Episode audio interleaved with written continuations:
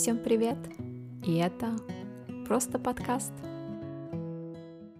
Сегодня люди много работают. Каждый день стресс.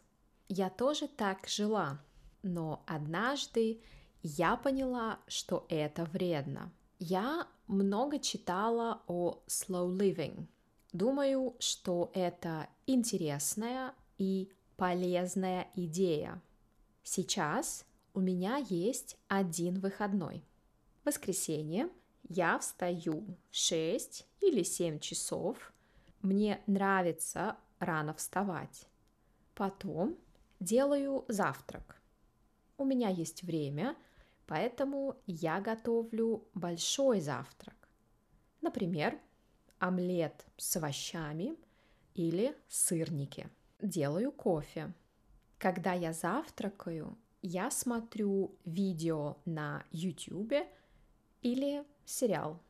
В воскресенье я не изучаю языки, не пишу планы, но главное, я не читаю сообщения и не думаю о работе.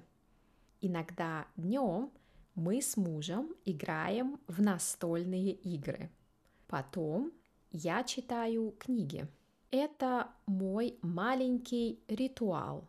Я выключаю телефон, читаю и пью чай или какао. Если тепло и хорошая погода, мне нравится читать в саду.